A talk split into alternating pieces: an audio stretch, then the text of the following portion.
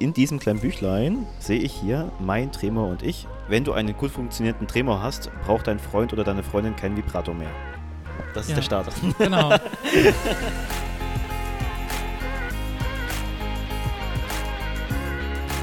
Weil Vielfalt fetzt. Der Podcast zum Thema Inklusion.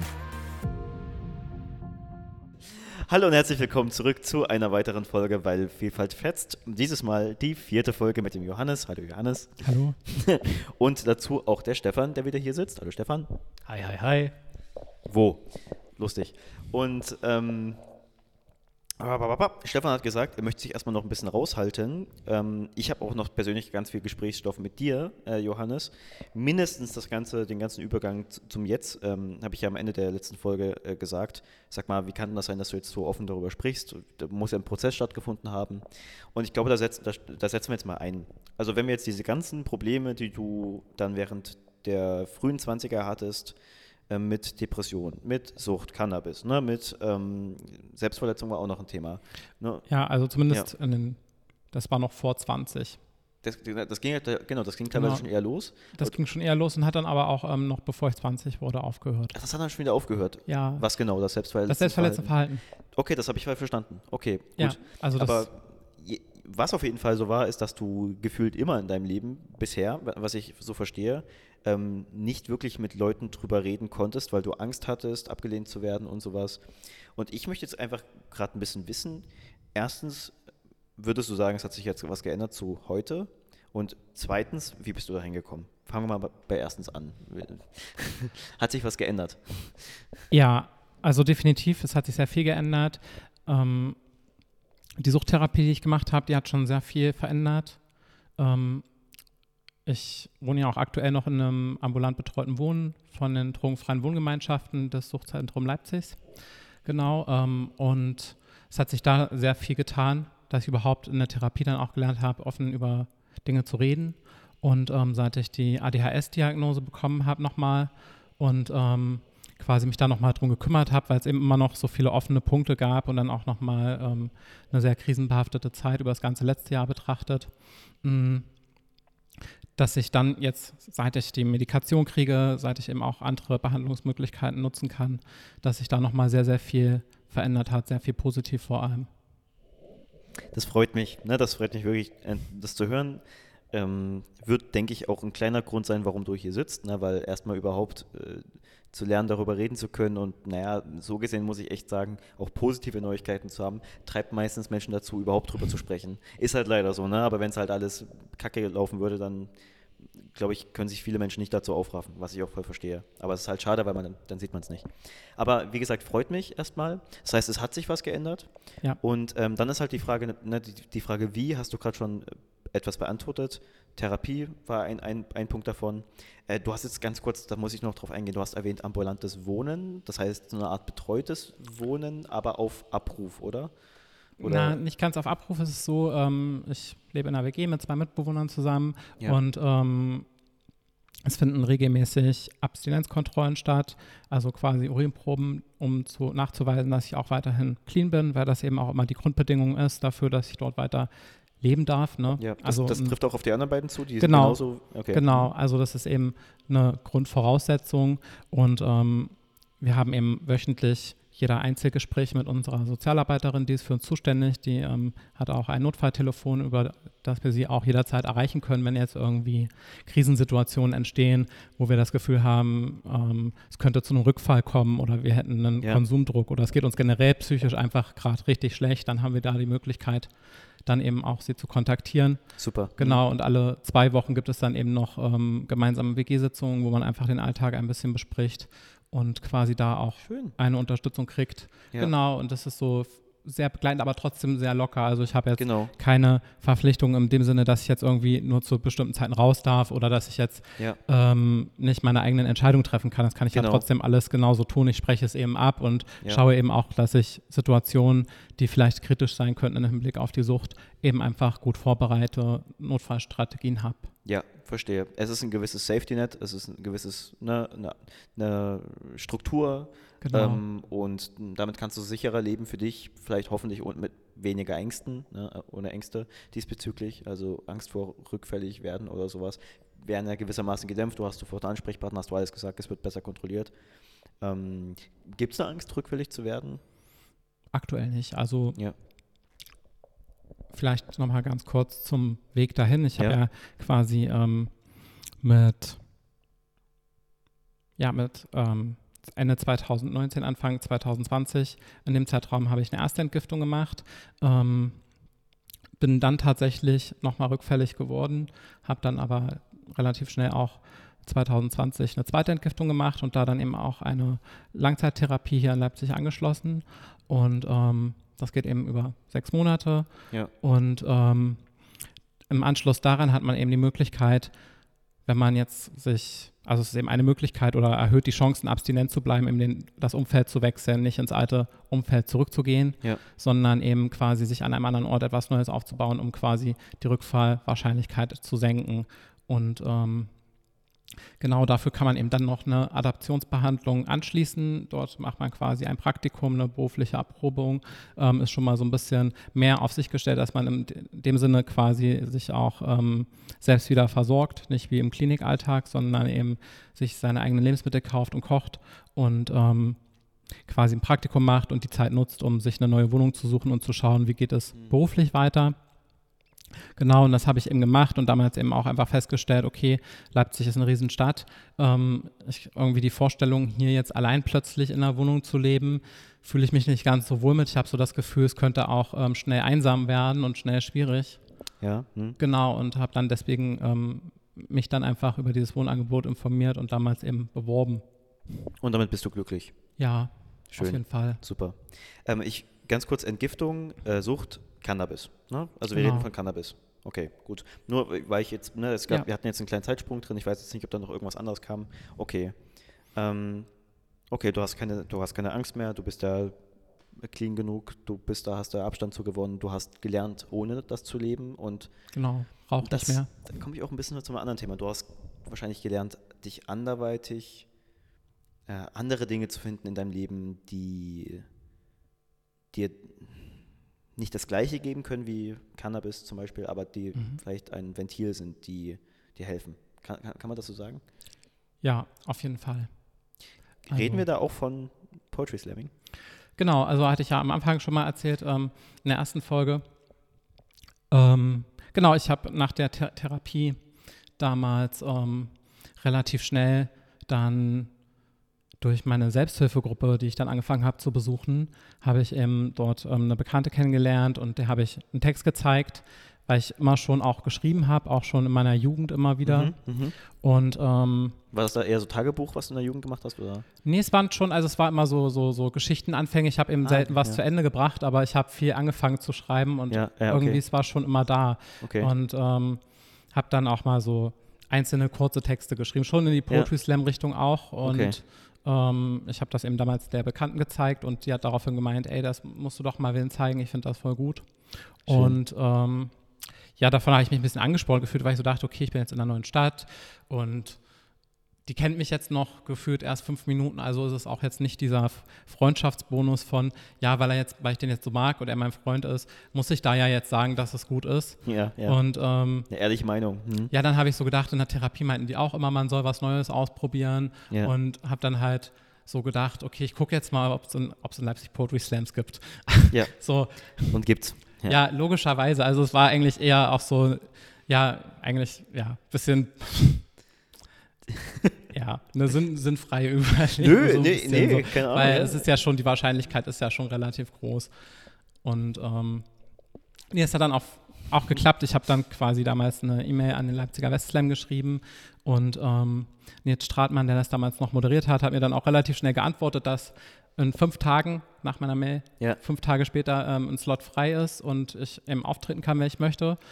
Und Uh, ja, ob ich okay. eben Lust hätte. Und ich habe dann damals gedacht, ja, okay, dann mache ich das jetzt. Mache ich das jetzt Also er hat, gleich. hat er quasi direkt danach geantwortet und so, ja, kommt doch in fünf Tagen vorbei. Na, so ein, zwei Tage später danach und hat gemeint, so, ja, hier am Donnerstag jetzt, da ist noch ein Platz frei. Wenn du Lust hast, kannst du auch gleich da kommen. Da wurde es aber schnell ernst bei dir.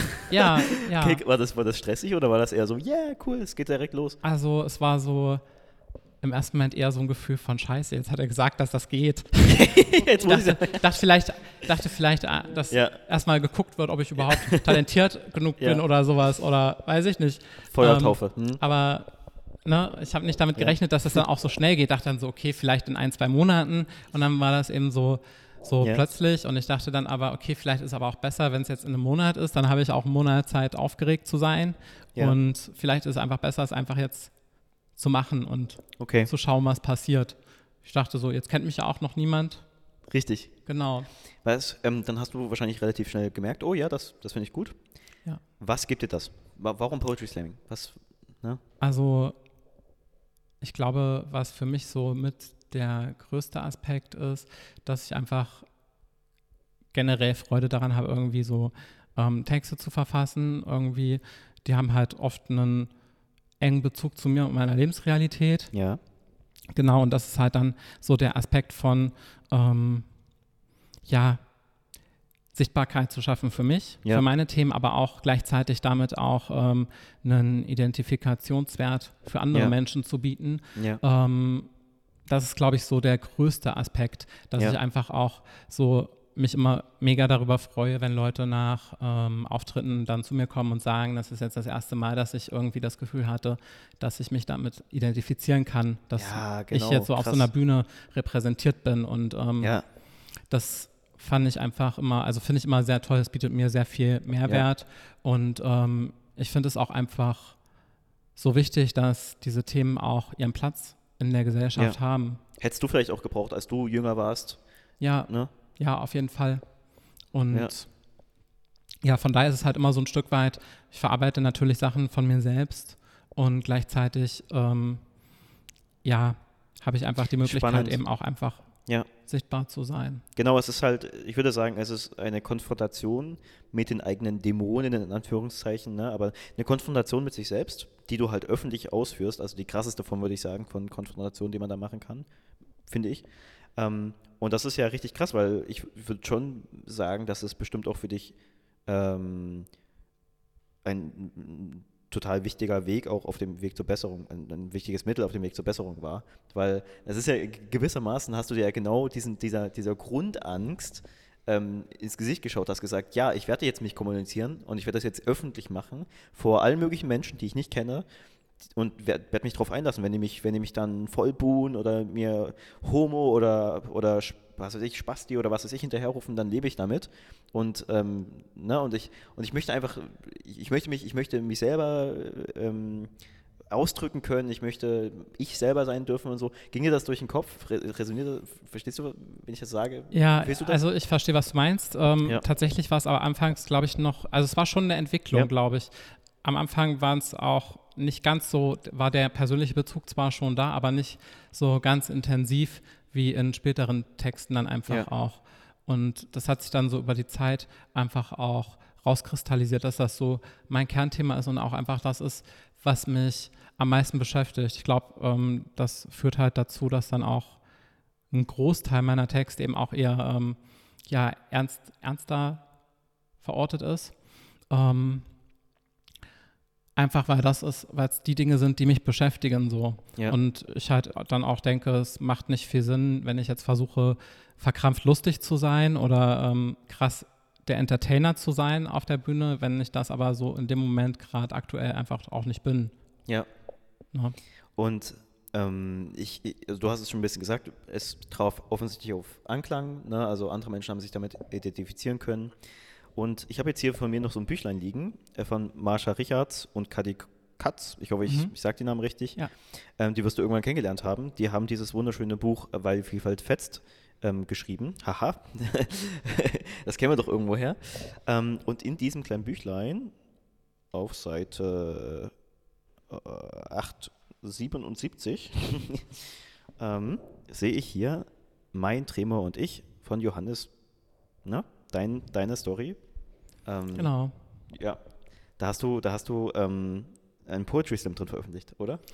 Genau, genau. Also ich habe ja auch, ähm, habe ja auch einen Tremor, also ein Zittern. Das, Ah, okay. Äh, Als Das- Folgeerscheinung, oder? nee, das ist eigentlich schon immer da. Das hat auch keine Ursache. Also es wurde immer mit 12, 13 richtig untersucht und geschaut mit MRT und was weiß ich nicht allem, um sicher zu sein, dass jetzt nicht irgendeine ernste Ursache dahinter steckt. Ähm, genau, aber wurde eben nichts gefunden und dann nennt man das im Okay. Fachjargon eben einen essentiellen Tremor. Das heißt, er ist einfach von Natur aus da und hat keine, keine Ursache. Okay. Gibt nichts, was man da jetzt. Und da sprichst du drüber in dem Buch. Also in dem- Genau, in also darüber habe ich dann in einen Text Poetry geschrieben, weil ja. das halt auch, äh, der Tremor, der wird halt auch, wenn ich aufgeregt bin, eben schlimmer. Und wenn ich dann auf einer Bühne stehe, dann zitter ich eben ja, ganz schön. Ja. Und ähm, ich habe dann irgendwie nach dem ersten Jahr gedacht, weil es auch eben gerade in der Anfangszeit sehr krass war, habe ich irgendwann gedacht, weil mich auch immer wieder Leute so drauf angesprochen haben, mh, ich muss da jetzt einfach mal einen Text drüber machen, drüber schreiben. Ja. Und ähm, genau, das ist tatsächlich zum Beispiel einer von meinen lustigen Texten. Das war dann halt auch, aber auch tatsächlich meine Intention einfach dahinter, dass ich gesagt habe, okay, ich möchte irgendwie ähm, Hm. da jetzt was Lustiges, ich möchte das nehmen, was irgendwie dauernd angesprochen wird und einfach Ja. ähm, genau das zum Thema machen. Ich, ich, ich guck mal kurz rein, wenn ich darf. Ähm, klar. Ich, äh. Wenn du einen gut funktionierenden Tremor hast, braucht dein Freund oder deine Freundin keinen Vibrator mehr. Das ist Ja. der Starter. Genau. Okay, also ich als, als andere ähm, lese das, lese das Buch, äh, das Büchlein für alles andere. Au- Oder wo, wo kann man das eigentlich anhören und das, oder sehen, was du machst? Also- Außer dahin zu gehen zum Poetry Slam? Genau, man kann mich eigentlich hauptsächlich auf, äh, auf Poetry Slams sehen. Es gibt jetzt keine Videos auf YouTube oder so. Live. Ähm, ansonsten kann man natürlich das Buch sich bestellen, da kann man ein bisschen was lesen. Das ist natürlich auch, ähm, auch so generell interessant, sind ganz viele tolle Menschen auch mit drin. Ja. Ähm, genau, und ja, das ist so das aktuell, wo man mich am meisten findet, glaube ich, eben wirklich bei Poetry Slams Ja. ähm, oder eben halt, ja, Genau. Ja, und das, ich meine, ansonsten gibt es noch viel anderes Zeug. Äh, du hast gesagt, du gehst nachher noch zum Sport, deswegen sitzt du hier auch im Trikot, I guess. Nee, im Sporthemd, was auch immer da. ja, genau. Ja. Was machst du da für Sport? Ganz kurz. Also ich äh, gehe einfach ins Fitnessstudio, mache da so. Kraft-Ausdauersport, so. nice. CrossFit? Nee, Nee, Genau. tatsächlich nicht. Aber ähm, ja, Ja. es ist halt auch einfach ein Ausgleich für mich. Auch, auch für das ADHS ist das halt gut. Hm, verstehe. Und ich, ne, da gibt es viele Dinge und auch wahrscheinlich jetzt eine, eine gewisse Reichhaltigkeit. Du machst bestimmt einige Sachen noch im, im Leben, so, die man, auf die man eingehen könnte. Aber für die auch wahrscheinlich hier einfach ein bisschen die Zeit fehlt. Ähm, und ich würde auch au- aus dem Grund erstmal an Stefan übergeben. Der sitzt hier nämlich die ganze Zeit schon geduldig da. Ähm, und äh, Stefan, äh, würde jetzt mal deinen Input dazu geben lassen, Fragen und so weiter zu allen Folgen. Also jetzt wieder ganz offen. Ja, ich will das Ganze hier mal nur kurz zusammenfassen. Äh, willkommen in unserer kleinen Selbsthilfegruppe von Betroffenen und Angehörigen von ADHS.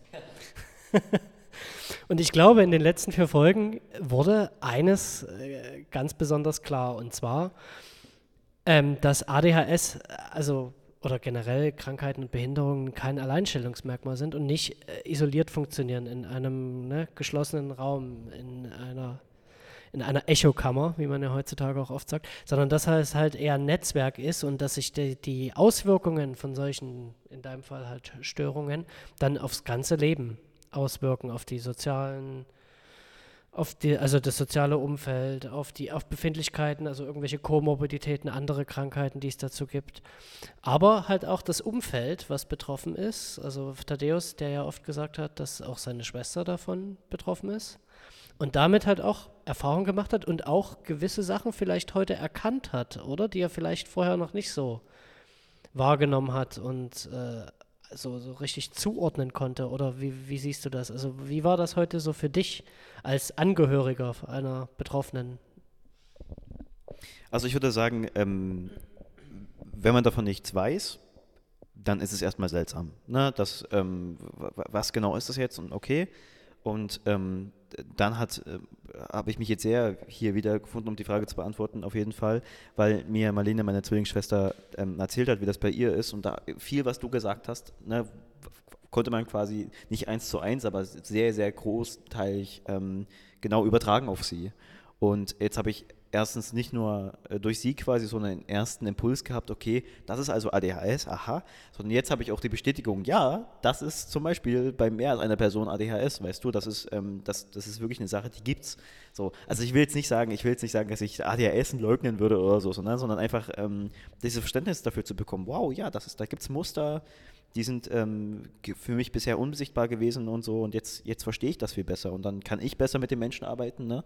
und der Mensch in, für sich selber kann, kann besser mit sich und seinem Umfeld arbeiten. Und das ist ja das, Stefan, was du auch gerade gesagt hast, dass wir eben nicht losgelöst existieren in äh, atomi atomisierten Leben, wo wir einfach nur für uns existieren, sondern wir, wir sind ja, wir haben ja Menschen um uns herum, ne, mit denen wir zusammenleben. So. Und nee, also deswegen hat das äh, viel, ähm, was du gesagt hast, hat viel äh, mich erinnert an Situationen in unserem gemeinsamen Leben und an äh, ähnliche ja, Geschichten, Probleme und sowas. Ähm, ihr habt natürlich einen ganz unterschiedlichen Lebensweg, aber trotzdem einfach viel aus der Kindheit und Jugend, wo ich jetzt merke, ja, krass, hm, ähm, da sehe ich sie auch. Und ich freue mich schon sehr drauf, äh, vielleicht irgendwann mit ihr darüber zu reden. Genau, ähm, das werden wir sehen. Und ähm, genau, deswegen, also da würde ich am liebsten würde ich sie jetzt auch herholen und dich ein- einfach mit ihr sprechen lassen. Aber ich weiß auch gar nicht, ob sie schon viel gesprochen hat mit anderen ADHS-Menschen. Also wie sagt man ADHS-Lern? Ja, Ja. das kann man sagen. Wie nennst du dich da? Also ja, ist auch das, was ich äh, dann Ja. benutze, wenn ich davon im Ja. Allgemeinen spreche. ADHSler, cool. Wie bitte? ADHS-Brudis. Brudis und Schw Schwestis, keine Ahnung. Ja, nee, spannend. Okay, also ich würde sagen, wie gesagt, um die Frage zu beantworten, Stefan, ja, also ich äh, habe hier viel, wie gesagt, gemerkt, wo ich, wo ich sage, ja, das, das äh, kenne ich selber aus meiner privaten Lebenserfahrung. Ja, deine Perspektive ist natürlich auch äh, also sehr wichtig da als Angehöriger. Und ähm, aus deiner Perspektive heraus genau über dieses Thema zu sprechen. Ne? Du hast ja auch gesagt, du bist in einer Selbsthilfegruppe, Genau. die NAs. Ja, genau. Also das ist, ähm, ich besuche tatsächlich äh, zwei Selbsthilfegruppen. Einmal die Ah, okay. Narcotics Anonymous. Das ist eine Zwölf-Schritte-Gruppe, die aus den anonymen Alkoholikern in den USA entstanden ist und ähm, genau quasi eben für Sucht gedacht ist. Mm, Die hat mir sehr viel geholfen und ich besuche auch seit Anfang des Jahres hier in Leipzig eine ADHS-Selbsthilfegruppe für Erwachsene. Ah, okay. Und ähm, über dieses Thema zu sprechen, jetzt halt nicht nur in Kunstform, ne, durch das Poetry Slam, sondern halt auch mit anderen Betroffenen. Hi hilft dir das? Wie ist das dann für dich? ähm, ist sehr hilfreich. Also, weil man einfach die Möglichkeit hat, Strategien auszutauschen. Generell kann man überhaupt einfach auch über das, was einen beschäftigt, was vielleicht auch gerade für Probleme oder Schwierigkeiten im Leben da sind, kann man sich austauschen. Manchmal ist es ja auch einfach dieses, dieses ähm, Zugehörigkeitsgefühl, was man dann auch hat. Also keine Ahnung, ich finde zum Beispiel in der Sucht-Selbsthilfegruppe, da sieht man so viele unterschiedliche Persönlichkeiten und Ja. es wird immer sehr schnell deutlich, dass Sucht eben sich durch alle Gesellschaftsschichten zieht und das jetzt nichts ist, was jetzt quasi ähm, Leute aus niedrigen Einkommensschichten betrifft nur, sondern es kann auch genauso gut ähm, Ärzte betreffen oder Lehrer oder eben Pädagogen wie mich jetzt. Genau. Und ähm, da ist natürlich dann ein Identifikationsfaktor da und genauso bei der ADHS-Selbsthilfegruppe eben, dass man dann mit Leuten zusammensitzt und man erkennt sich ganz oft wieder und ähm, man sieht, da sind noch ganz viele andere erwachsene Menschen, die auch diese Probleme haben und die auch an den und den Stellen ihre, ähm, vielleicht ihre Symptomatiken haben und dadurch ihre Eigenheiten und man ähm, und ich habe dann immer das Gefühl, dass ich mich so ein bisschen mehr zugehörig auch dann einfach fühle. Genau. Genau, und ähm, das ist halt wichtig, sich halt auch untereinander austauschen zu können und Genau. dann durch das eben auch alles so in Perspektive setzen zu können ne, und einordnen zu können. Genau, und durch die gemeinsame Erfahrung kann man ja dann auch wieder sich mit ähm, Lösungsstrategien austauschen und genau. wieder da Sachen ausprobieren, auf die man selber noch nicht gekommen ist. Und dementsprechend, wenn ihr irgendwelche Leiden habt, ihr da draußen, es gibt halt in allen größeren Städten gibt so zentrale Anlaufstellen. Also äh, googelt einfach mal nach KISS, zum Beispiel Leipzig oder Dresden. Ähm, na, wie das englische Küssen. K-I-S-S. Ähm, steht für Kompetenz- und Informationsstelle für Selbsthilfegruppen, äh, irgendwie so. ähm, ähm, und äh, genau, dort äh, kann man dann quasi Informationen zu ähm, allen möglichen Selbsthilfegruppen, auch jetzt ne, unabhängig von ADHS, auch bei anderen Leiden, Betroffenheiten äh, finden und dementsprechend, also wenn es euch da irgendwie so geht und ihr euch da austauschen äh, möchtet, wollt, dann meldet euch dort gerne bei diesen Stellen. Wird auch nochmal verlinkt. Sehr schön, Stefan. Nee, genau, die, die Notiz hätte ich jetzt am Ende auch nochmal gemacht, ähm, weil ne, die Angst davor, sich zu kommunizieren, die ist halt so selbstverletzend, finde ich, selbstbeschneidend, dass es echt wichtig ist, ne, dass man da Gruppen findet, irgendwie, mit denen man drüber reden kann. Ähm, ja, Johannes, ich freue mich sehr, dass du, dass es dir aktuell gut geht oder jedenfalls besser geht. Ähm, ich, ich weiß, dass äh, man nie vollends gesund ist, sondern immer auf einem Weg ist. Aber ich wünsche dir einfach auf dem Weg jetzt alles Gute. Mit dem Studium auch. Ähm, äh, das wird auch stressig, aber ich hoffe auch sehr ähm, reichhaltig und schön für dich. Ähm, ist ja nicht das erste Mal, dass du studierst, aber ne, hast du jetzt äh, wirklich einen krassen Bildungsweg hinter dir. Und ich hoffe, dass du anderen Menschen helfen kannst mit deinen Poetry Slams, mit deiner Arbeit. Und ähm, ja, danke dir sehr, ähm, dass du hier als Gespräch als Partner da warst und mir eine, eine weitere Position ähm, in meiner eigenen Familienerfahrung gegeben hast. ja, ja, danke schön. Ich bedanke mich natürlich auch, dass ich da sein durfte und ja. eben einfach über das Thema auch sprechen konnte. Genau, war sehr angenehm. Ja, es war wirklich schön. Wie gesagt, es gibt viel weiteres, aber es ist halt so, wir haben unser, unsere Zeit. Ähm, wir quatschen jetzt vielleicht sogar noch mal ein bisschen weiter. Wenn ihr Fragen habt, äh, könnt ihr die gerne stellen ähm, unter der, auf YouTube unter den, in den Kommentaren. Ich glaube, sonst auch auf Spotify geht das vielleicht irgendwie. Schreibt uns ansonsten eine Mail. Die Mail ist verlinkt, jetzt gleich in der Endcut, die jetzt in ein paar Sekunden erscheint. Und ja, damit war es das. Ich sage vielen Dank fürs Zuhören, Zuschauen und bleibt gesund, passt aufeinander auf und kommuniziert ähm, eure Probleme. also, tschüss. Tschüss. Tschüss, Johannes. Ciao. Ja, ja, ciao. das war Weil Vielfalt fetzt, der Podcast rund ums Thema Inklusion. Neue Folgen erscheinen jeden Montag überall, wo es Podcasts gibt. Nächste Woche gibt es einen Überraschungsgast. Wenn ihr diese und weitere Folgen nicht verpassen wollt, abonniert oder folgt uns gern. Wir freuen uns auch über eure Fragen und Kommentare. Dieser Podcast entstand im Rahmen des Projektes Challenge Inklusion der LAG SH Sachsen und wird gefördert vom Freistaat Sachsen. Alle weiteren Infos findet ihr wie üblich in den Show Notes.